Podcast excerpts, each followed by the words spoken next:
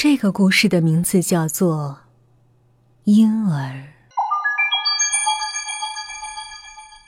在某妇产医院，一名妇人生下了一个可爱的宝宝。当天半夜，护士去婴儿房巡查情况，可是却发现婴儿已经全身冰冷，无法呼吸，死亡了。院方怕承担责任。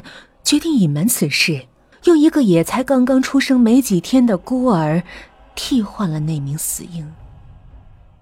在生产时，那名产妇并无意识，她也没见过自己的亲生孩子，因此理论上她是看不出特征的。